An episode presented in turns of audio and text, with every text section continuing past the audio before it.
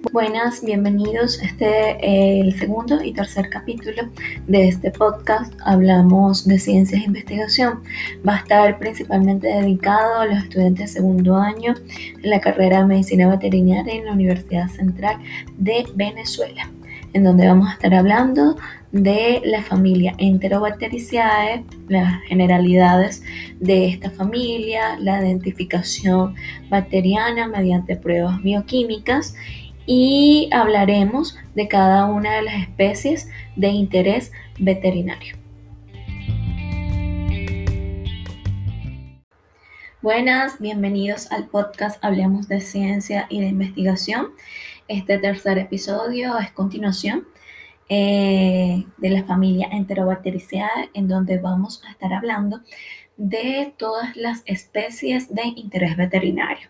Entonces, vamos a comenzar recordando que esta familia, bueno, es súper interesante porque forma parte eh, o algunos de sus integrantes eh, son miembros de lo que hoy son multiresistentes, ¿no? Por el uso indiscriminado que le damos a los antibióticos. En este caso, vamos a estar hablando de Echerichia coli, Salmonella, Klebsiella, Serratia, Proteus, Yersinia y Pasturella. Como características que debemos recordar es que son gran negativos, no forman esporas, algunas de sus especies son eh, móviles, no todas, pero sí algunas presentan eh, movilidad, usan los carbohidratos como fuente de energía, principalmente glucosa y lactosa. Eh, algunas de sus especies son productoras de gas y de sulfuro y debemos recordar que lo interesante de estas bacterias es que forman parte, en algunos casos, de la microbiota eh, normal del intestino grueso, como el caso de la Escherichia, eh, la Klebsiella, eh, pero también de acuerdo a las condiciones en las que estemos a nivel inmunitario, pues le podemos dar cabida a que se comporten como patógenos. Estas bacterias tienen una actuación gastrointestinal, pero también las podemos encontrar eh, poblando a nivel extraintestinal, es decir, heridas en aparato genitourinario, e incluso causando infecciones sistémicas.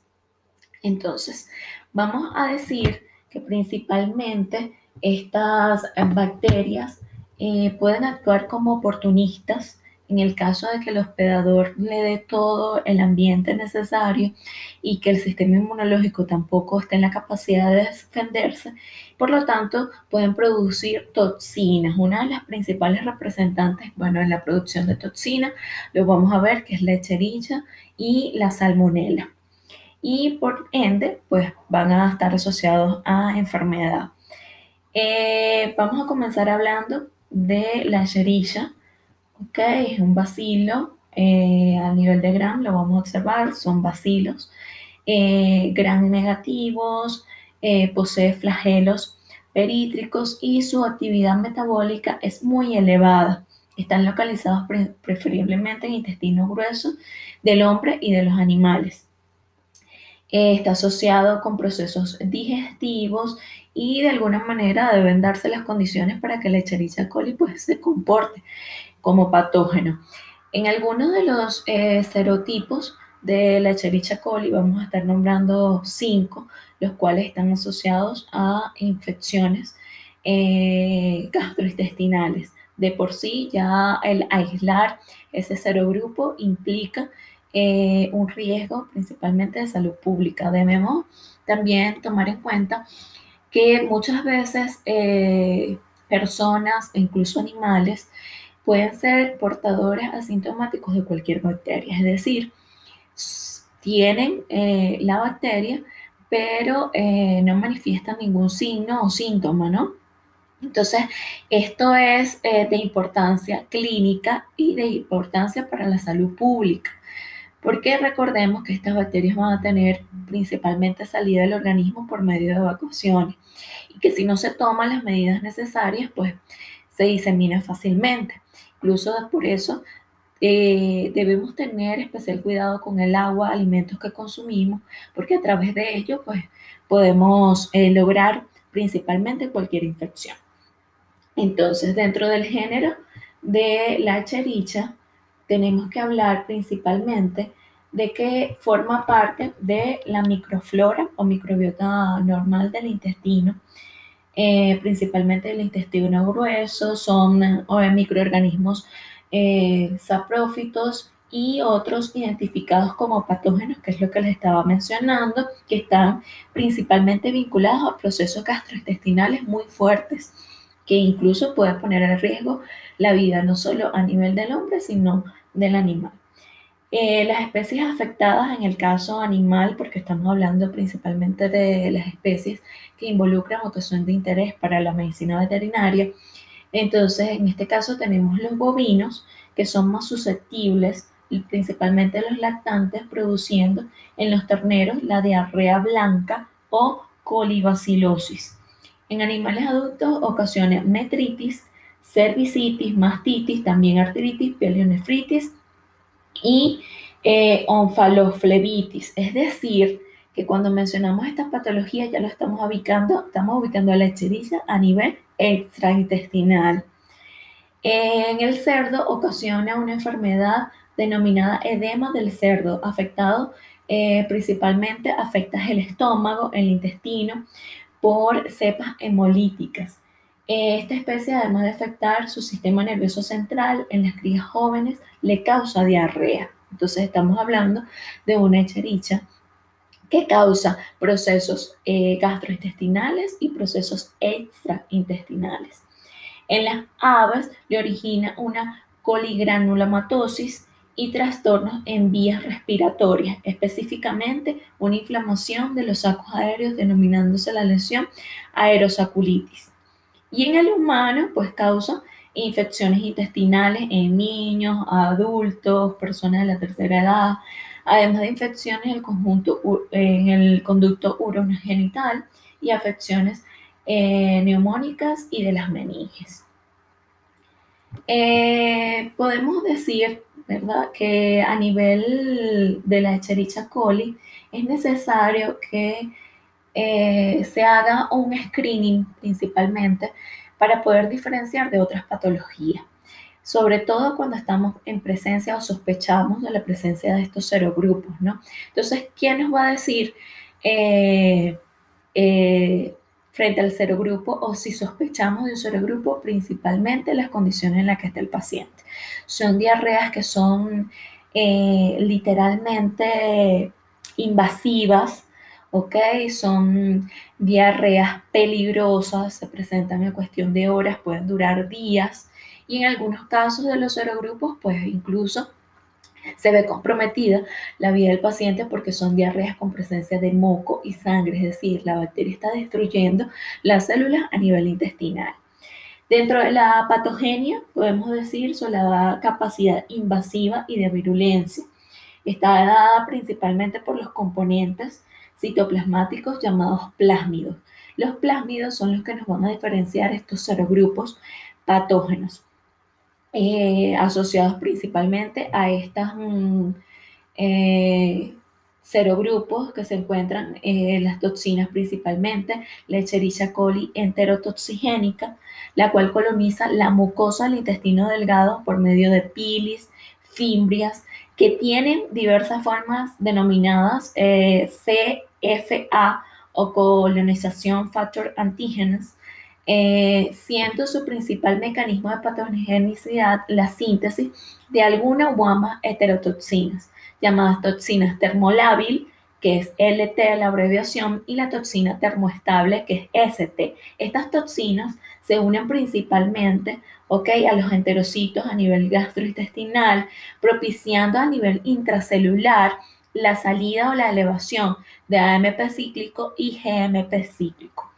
lo que va a causar eh, una salida eh, de agua, provocando también la salida de iones. En el caso de eh, los lactantes, pues son los principales afectados por este serogrupo causando principalmente una diarrea, la que denominamos diarrea del viajero, viajero perdón, caracterizada por una diarrea aguda. Eh, se presenta o el periodo de incubación va de 14 a 50 horas. Eh, generalmente esta diarrea no tiene o no se caracteriza por poseer eh, sangre ni moco, pero también puede presentar fiebre y, vómito. Ese es el caso de la eh, enterotoxigénica. En el caso de la echericha enterohemorrágica, pues esta es mucho más severa.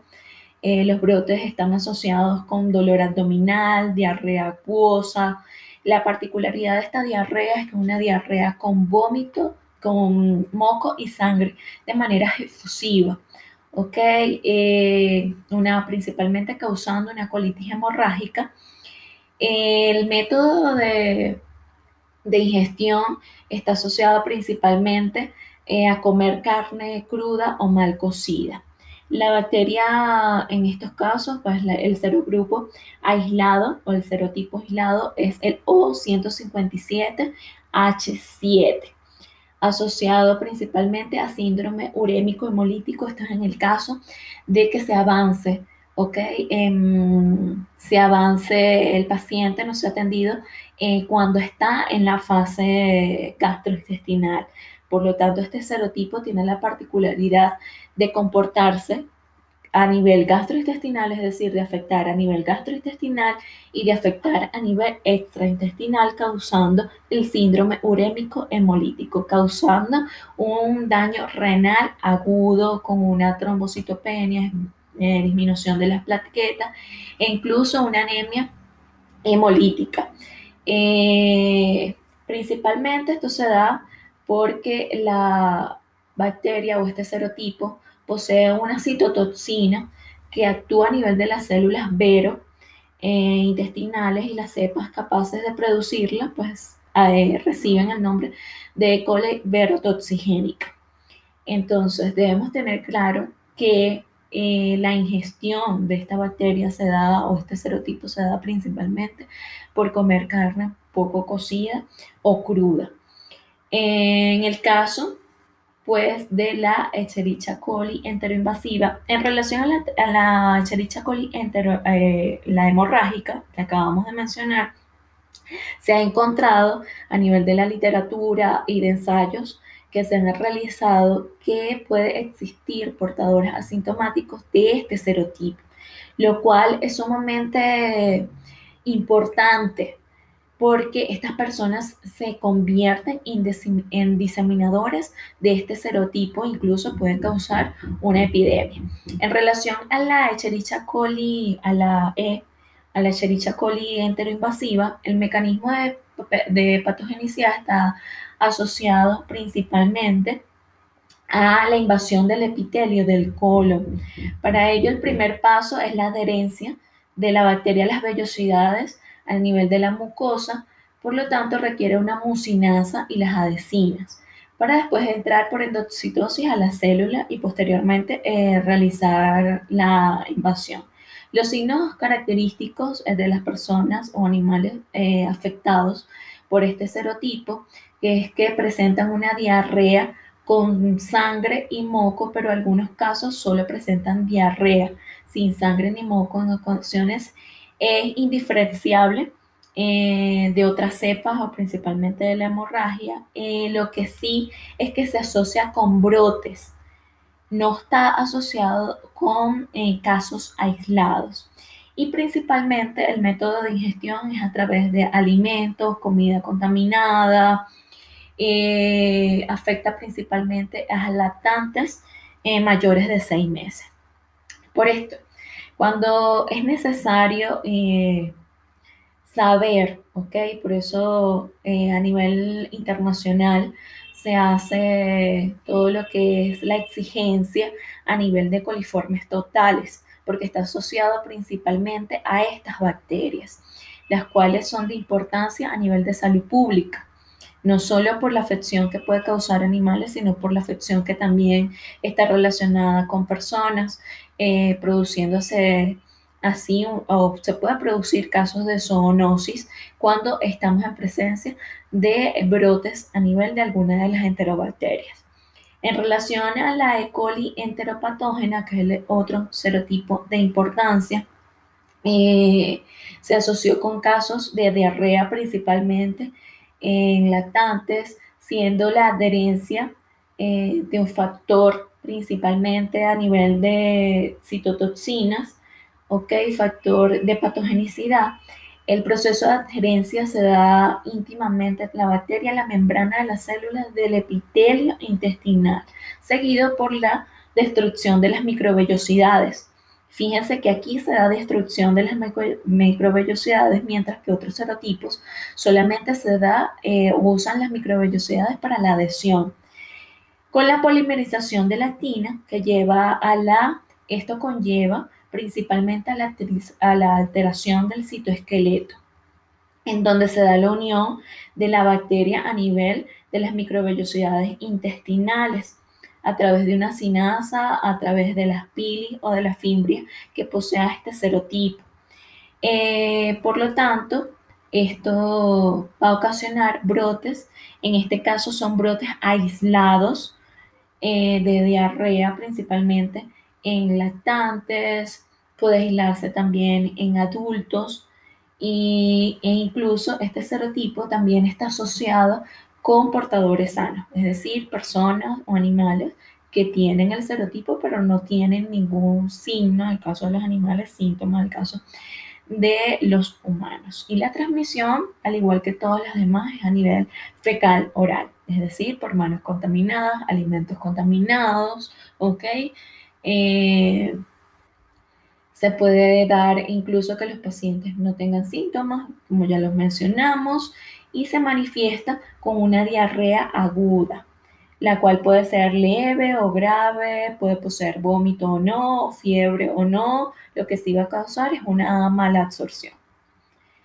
Eh, tenemos el otro serotipo, que es la enterogregativa, el mecanismo de, patogenicidad está implicada en moléculas que producen también la capacidad, tienen la capacidad de incrementar en la mucosa la producción y secreción de moco, que atrapa las bacterias, las autoaglutinan, eh, formando una fina película a nivel del epitelio intestinal. Esta producción de moco puede estar relacionada con la capacidad de este serotipo para colonizar persistentemente el intestino y causar diarrea.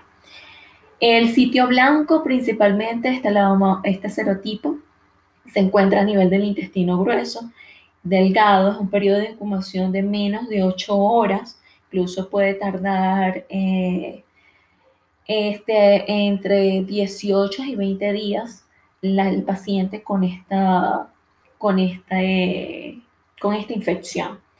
Puede causar brotes o casos aislados de diarrea persistente. Eh, se caracteriza por ser una diarrea líquida de color verde, con moco, sin sangre y en ocasiones puede llegar a ser severa y requerir eh, incluso rehidratación. Pues yo considero que todos los casos se deben tratar con una rehidratación porque pues estamos perdiendo líquido a través de estas diarreas difusas.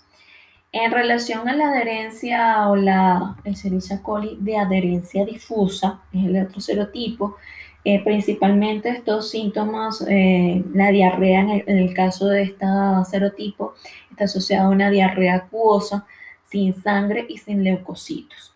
Los genes que codifican para las fimbrias de adherencia se puede encontrar en cromosomas o plásmidos. El fenómeno de adherencia difusa también se ha producido o está asociado a una proteína de membrana que está asociada con el serotipo O126H27. Entonces, de esta manera, eh, hablamos de todos los serotipos patógenos a nivel intestinal, ¿no? En relación a la Echevich. En relación a la patogenia, eh, también debemos eh, decir que en el caso de estos mm, eh, serotipos de todas las bacterias, van a ser a través de plásmidos. O sea, lo que le va a dar la característica de las bacterias de ser, tener una patogenicidad agresiva, incluso eh, lo que le da la, resistencia a antibióticos se va a dar a través de plásmidos, a través de cromosomas, es decir, en pocas palabras, a nivel de cambios genéticos. Los efectos patogénicos, bueno, eh, ya hablamos de eh, invasión local, colibacteriosis séptica, es decir, cuando ya la, la hechericha invade y se multiplica a nivel de sangre.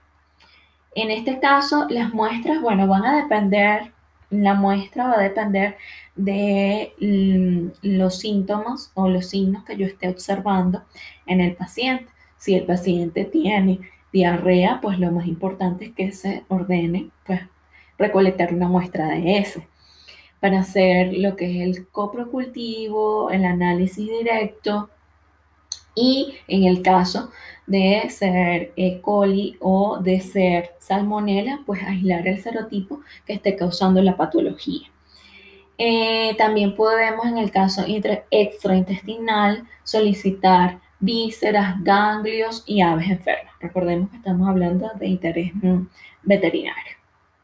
En el caso del examen directo, ¿qué vamos a observar? En el caso de E. coli, pues vamos a observar vacilos cortos, como ya lo dijimos, eh, gran negativos, no, eh, no presentan esporas. Los medios de cultivo en relación, pues el crecimiento es sumamente rápido, ya podemos tener un crecimiento en medio de cultivo en 24 horas. En relación a los agares, pues podemos eh, obtener crecimiento en agar sangre, porque en agar sangre no es un medio selectivo, y en relación a los medios selectivos, pues podemos usar McConkey, vamos a obtener crecimiento en McConkey. Recordemos que el agar McConkey es un método selectivo en el cual, pues principalmente hay una inhibición en bacterias gram positivas o cocos, ¿ok? Solamente vamos a obtener crecimiento de bacterias gram negativas. También podemos usar el caldo verde brillante, ¿ok? En turbodurans, eh, y otro, eh, también usado eh, mayormente en los laboratorios humanos, no, no, no, he visto mucho el uso de este, no es de este medio de cultivo, pero sí, o sea, sí tiene las características, independientemente de, de, que las bacterias tengan un origen humano o animal, lo podemos usar, que es el agar XLD. En relación a las pruebas bioquímicas, eh, tenemos el hierro Kliger, eh, debemos la prueba de rojo metilo, eh, el Bogus Proskauer, el mío, el LIA, ¿ok?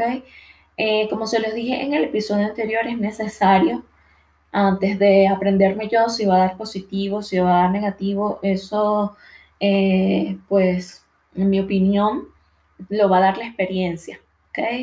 La experiencia de, bueno, ya estar en un laboratorio haciendo esto de manera rutinaria, pues tiendes a saber ya cuáles son las características de cada bacteria. Lo importante, lo importante es saber analizar qué está pasando en cada tubo, qué está usando la bacteria pues para su crecimiento, eh, y cómo es el comportamiento a nivel de estado, bueno, el comportamiento de esta bacteria. En el examen serológico, bueno, la serología básicamente se usa eh, para identificar los serotipos, estos serotipos que ya hablamos, eh, los serotipos patógenos. Y esta serotipificación básicamente se, está dada en base al antígeno O o al antígeno somático que dijimos en el episodio anterior, que está dado principalmente por el lipopolisacárido y el ordenamiento de los polisacáridos a nivel de esta estructura. El antígeno capsular, ¿ok? Y eh, eh, a nivel principalmente, más que todo a nivel de, lo que es la parte del, del lipopolisacárido o la denominada endotoxina. Ambos eh, principalmente lo que buscan en la E. coli es adherirse principalmente al intestino. Entonces, seguimos con el género eh, salmonella. En relación a la salmonella, esta bacteria, pues no la encontramos eh, a diferencia de la E. coli, no la encontramos de manera natural formando parte de la microbiota. Eh, la salmonela está asociada principalmente a infecciones debido a la ingestión, ¿no? Eh, es una, una infección fecal oral o a través de, a través de principalmente la infección por salmonela se va a dar a cabo eh, por medio de alimentos o de agua. Eh, es de declaración pública de la salmonela, porque, por la, porque, no está, eh, porque está principalmente asociada ya a estas infecciones. La salmonela a nivel veterinario la vamos a encontrar causando problemas gastrointestinales y a nivel extraintestinal causando infecciones de ambas. Recordemos que esto eh, básicamente va a estar dado por el sistema inmunológico y las condiciones en que se le dé, las condiciones que se le dé a las bacterias para, para, para, para invadir, ¿ok? Entonces, dentro de los agentes etiológicos asociados a la parte veterinaria tenemos a la Salmonella pulorum, lo que ocasiona diarrea blanca en pollos o la puyolosis. Los pollitos nacen con eh, ya con el contagio, ¿ok? Mientras que la Salmonella gallinarum ocasiona una infección intestinal aguda denominada tifus aviar. También infiltración leucocítica a nivel del hígado. La Salmonella suis ocasiona la salmonelosis en cerdos, identificada principalmente causando una enteritis necrótica, siendo los más afectados los lechones. En el caso de la salmonella enteritis Bartholin, ocasiona diarreas en cerdos, terneros, potros y toxinfección alimentaria en el hombre. La salmonella tifimorium causa enteritis y toxinfección alimentaria en el hombre. La salmonella tifosa eh, eh, está principalmente, se ha aislado eh, contaminando alimentos, agua, leche y es consumido por el hombre, le ocasiona tifus. Es identificada también la bacteria como Bacillus tifi. La Salmonella abortus eh, equina es causante de abortos en yegua, Salmonella eh, abortus ovis en ovejas y Salmonella abortus bovis en vacas. Por lo tanto, y por la patología que causa, esta bacteria es de declaración eh, obligatoria. En relación a la patogenia, pues como ya se los había mencionado, la vía de entrada al organismo a partir del consumo de alimentos contaminados puede existir también a través de una infección endógena. Actúan endotoxina de la fracción lipoproteica de la pared celular, produciendo fiebre. Recordemos que el lipopolisacárido la denominada endotoxina principalmente la respuesta inmunológica que va a dar eh, el cuerpo va a ser de la producción de fiebre. La alteración es leucocítica, citotoxicidad, está también asociada a shock fatal en diversos cambios metabólicos, presenta una modificación de aporte sanguíneo a órganos vitales, causando una hipoxia eh, celular. La insuficiencia metabólica eh, está asociada con daños considerables en el organismo animal. Los efectos tóxicos se suceden por lo general en el intestino, pues a nivel del intestino delgado, ocasionando un traslado de los líquidos hacia el hígado. Las muestras, bueno, como ya se los mencioné, pues va a depender de donde yo vea que está relacionada la, la patología o los signos. Eh, estos son enviados al laboratorio, podemos encontrar o se puede enviar fragmentos de vísceras, de alimento contaminado, de éxodo rectal, incluso de vómitos. A nivel de laboratorios de aves, pues eh, se envía a los pollitos para hacerle todo lo que es la calidad de pollitos. Eh, a nivel de vísceras, huevos, camas de estos pollos, agua, ¿ok? Es es obligatorio hacer el, descarte de salmonella. En relación al examen directo, cuando hablamos de examen directo estamos hablando de coloración de Gram. Vamos a observar bacilos cortos, gruesos. Recordemos que ninguno forma esporas y todos son Gram negativo. En la, en la, observación macroscópica, cuando hablamos de observación macroscópica, estamos hablando del cultivo en sí. Lo podemos hacer ya en agar verde brillante, en, podemos usar agar sangre. Eh, vamos a observar, principalmente si observamos a nivel del agar verde brillante, estas colonias se caracterizan por ser redondas, de borde liso y aportar un color rosado al medio. Eh, en el caso del tubo Kaufman, produce turbidez uniforme. En relación a las pruebas bioquímicas, se le coloca, o las pruebas bioquímicas que se usan, son las mismas para todas las enterobacterias. En el caso del Kliger, que es el tubo que posee los azúcares, donde vamos a tener glucosa y lactosa. Bueno, continuamos hablando principalmente de la salmonella. Entonces, el caso de la salmonella, en el, agar hierro del Kliger o TSI, vamos a observar que usa principalmente como fuente de hidratos es el, la glucosa. No fermenta la lactosa, produce gas eh, y no produce sulfuro de, eh, de hidrógeno. En relación a si la siembra se hace en McConkey, pues vamos a observar unas colonias claras, casi transparentes. Mientras que si la observamos en agar XLD, podemos observar unas colonias que son claras, pero con presencia de eh, sulfuro de hidrógeno. En relación al caldo urea, pues no la hidroliza, que es característica principalmente de la salmonela. El indol está negativo y el caldo RM o caldo BP va a estar, el caldo RM va a dar positivo y el caldo BP negativo. En relación al examen serológico, al igual que la echadilla, pues vamos a estar evaluando el antígeno somático, el antígeno flagelar, el antígeno B, para poder caracterizar estos serotipos de salmonela. Cabe destacar que aproximadamente podemos encontrar eh, muchos serotipos en relación a la salmonela, pero va a estar asociado principalmente a la infección, la salmonela enteritidis celular enteritidis.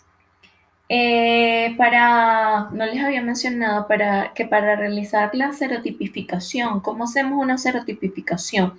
Pues para esto tenemos que tener ya aislada la bacteria en el medio de cultivo, por lo cual se va a tomar una colonia de esa bacteria, se mezcla con una gota del suero polivalente del género que se desea investigar y se aglutina, se mezcla y si aglutina, pues está eh, positivo para ese serogrupo.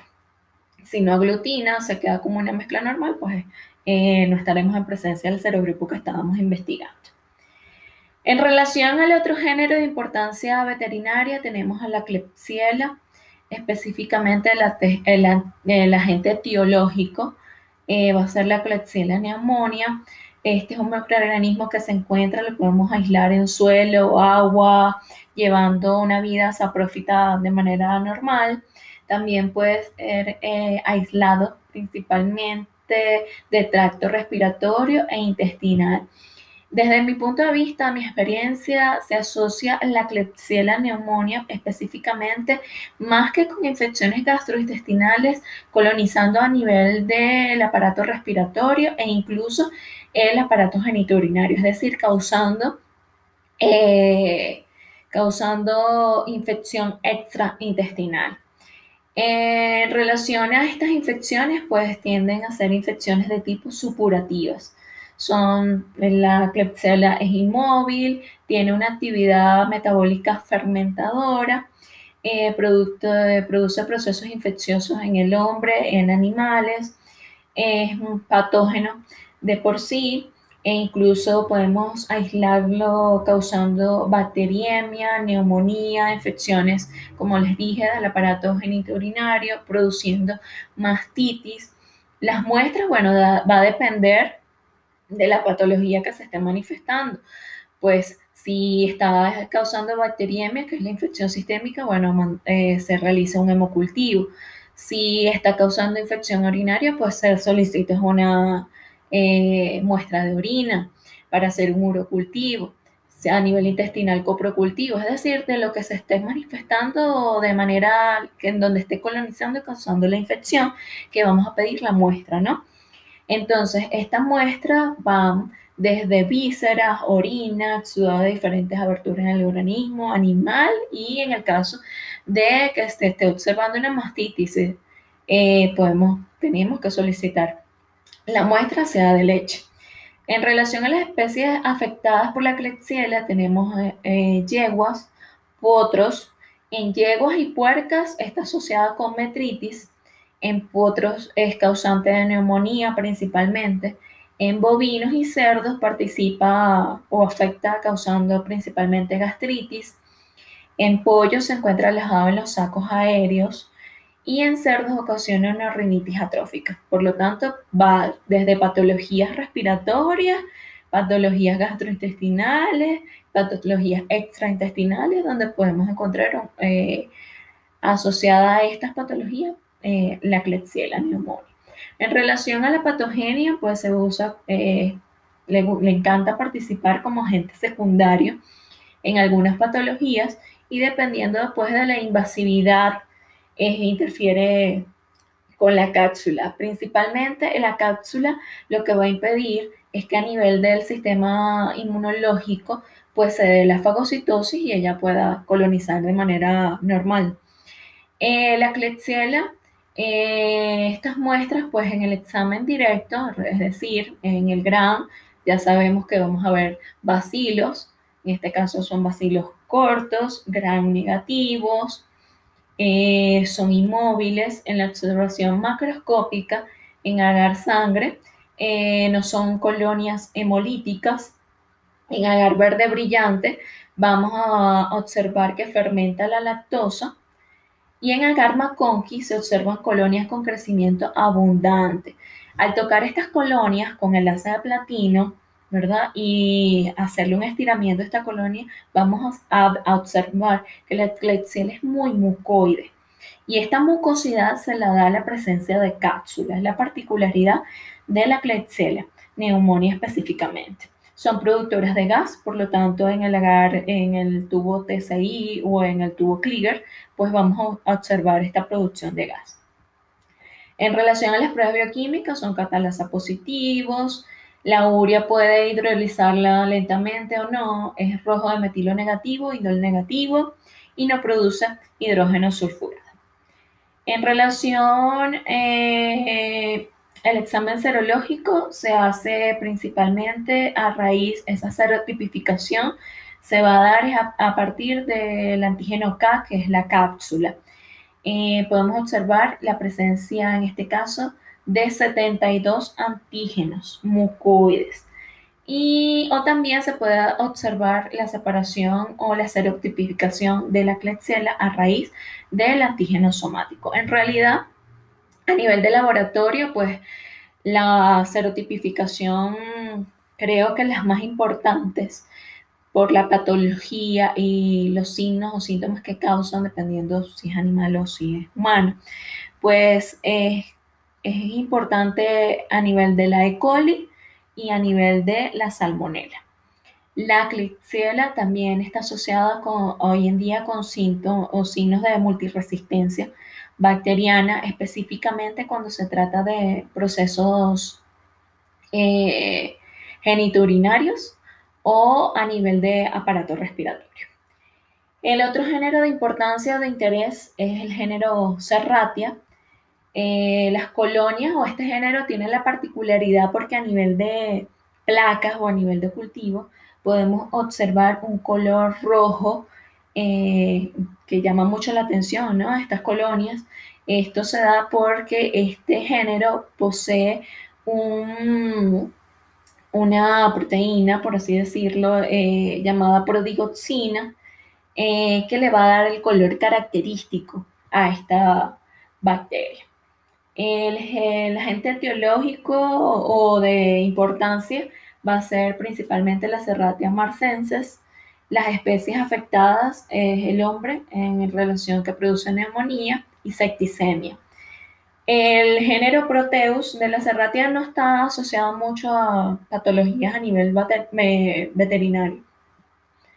En relación al género Proteus, eh, los agentes etiológicos eh, interesantes, el Proteus mirabilis, el Proteus vulgaris y el Proteus redgeri.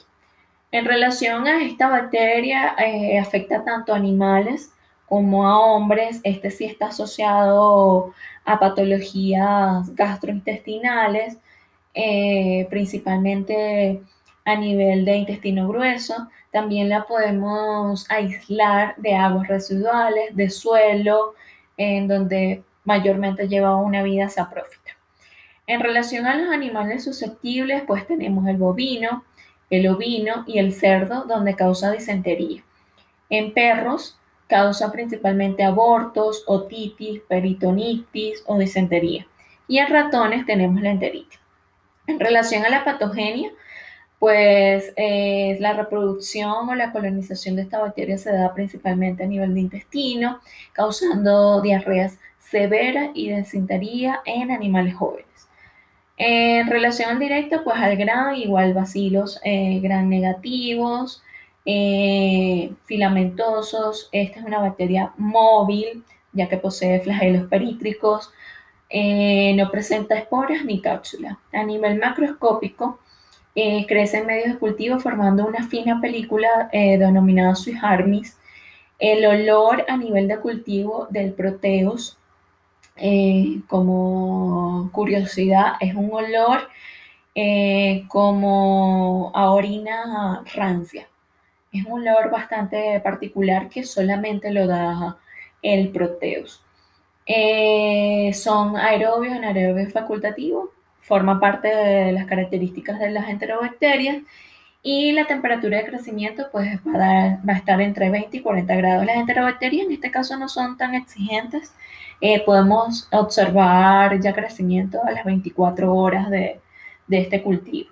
En relación son lactosas negativas, son glucosa positiva, utilizan la glucosa eh, como fuente de energía, productoras de gas, uria positivo, da un color fucsia bellísimo eh, en tubo por medio de la, enzima lauriasa.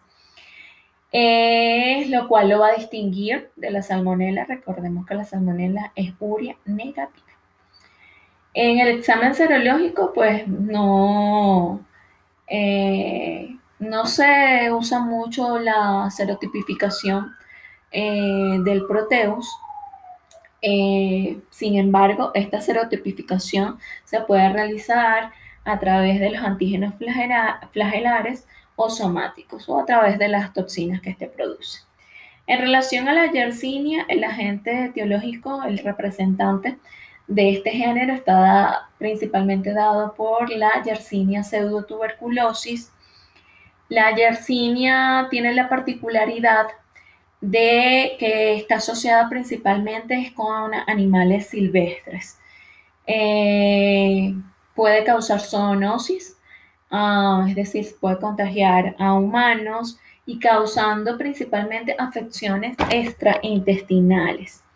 Entonces, esta transmisión se produce a través de roedores, conejos, cerdos, animales de compañía que eliminen la bacteria a través de las heces. Incluso no en algunos de estos animales no observamos ningún signo clínico que amerite o que podamos sospechar de que se trata de Yersinia. Eh, los animales más sensibles son los cobayos, eh, que cursan con un síndrome subacudo. Es observado o, los signos clínicos característicos de la yersinia. Los animales tienden a perder peso de manera muy rápida. Eh, tienen diarrea, se puede comprobar que los ganglios mesentéricos están tumefactos o gaseosos y a veces se observan accesos nodulares en la parte intestinal. El diagnóstico de la enfermedad se realiza principalmente, al igual que en todas, aislando la, bacteria en medios específicos o a través de técnicas de inmunofluorescencia directa eh, o ELISA. la la Yersinia pestis produce peste bubónica en el hombre, pero es patógena para roedores que se convierten en sus principales vectores. Las especies susceptibles, bueno, como ya los mencionamos, eh, son los cobayos, los cuales son los más afectados, los pavos, las palomas, ratas y conejos. En el caso de las palomas, está asociado con diseminadores de la yersinia y, no presentar ningún signo clínico que diga que esto no. La, la paloma en este caso se comporta como un eh, diseminador, es decir, un eh, paciente pues que no presenta ningún signo clínico, eh, como un portador sano. Esa es la palabra. la paloma se convierte en un portador sano de la, de la yersinia. En relación a estas bacterias, pues en los ratones también las podemos observar de manera subclínica y principalmente puede llegar al hombre tras consumir alimentos contaminados con heces fecales u orina, siendo los vectores más comunes. Incluso esta, esta bacteria puede colonizar o puede infectar a especies domésticas, más que todo al gato y puede el gato transmitirla al humano a través de arañazos. O sea, esta es una, bacteria algo particular en relación a la infección o cómo se inocula la bacteria en el organismo. En relación a las muestras, al igual que todas las bacterias, tenemos que, bueno, la, de acuerdo al signo clínico que se esté manifestando, pues, y la afección, se recolecta la muestra. Estas muestras están asociadas más que todo, como está causando eh, las afecciones a nivel extraintestinal, pues más que todo a nivel de exudados y vísceras eh, de los animales afectados. En relación al examen directo, pues igual son bacilos cortos, ovoides, eh, gran negativos, al igual que todas las bacterias, con movilidad solamente cuando se incuba a los 22 grados. Por lo, cual esto es lo que va a diferenciar a la yersinia de la pasteurela. La pasteurela, eh, en relación al aspecto de cultivo, eh, se parece mucho a la yersinia, solamente que la yersinia, eh, pues se puede observar la movilidad en tubos como el mío, específicamente, a los 22 grados. En relación a la parte macroscópica, pues crece en medios comunes, agar sangre o agar McConkey o XLD, el agar de, su preferencia. En relación al agar sangre, esta bacteria produce hemólisis. En relación a las pruebas bioquímicas, pues utiliza glucosa, maltosa, fructosa, manitol, galactosa. Tiene fuentes de carbohidratos eh, varias y produce gas, indol negativo y reduce los nitratos a nitritos. Entonces, ya con la yersinia culminamos lo que es la parte de las bacterias o enterobacterias que tienen interés a nivel veterinario. Muchas gracias, espero que sea de utilidad eh, estos dos episodios pues, para, su, eh, para sus estudios y la generación pues, de conocimientos para su carrera. Le sea muy fructífera y muchos éxitos en todo lo que sea la parte profesional y a nivel de la vida. Gracias.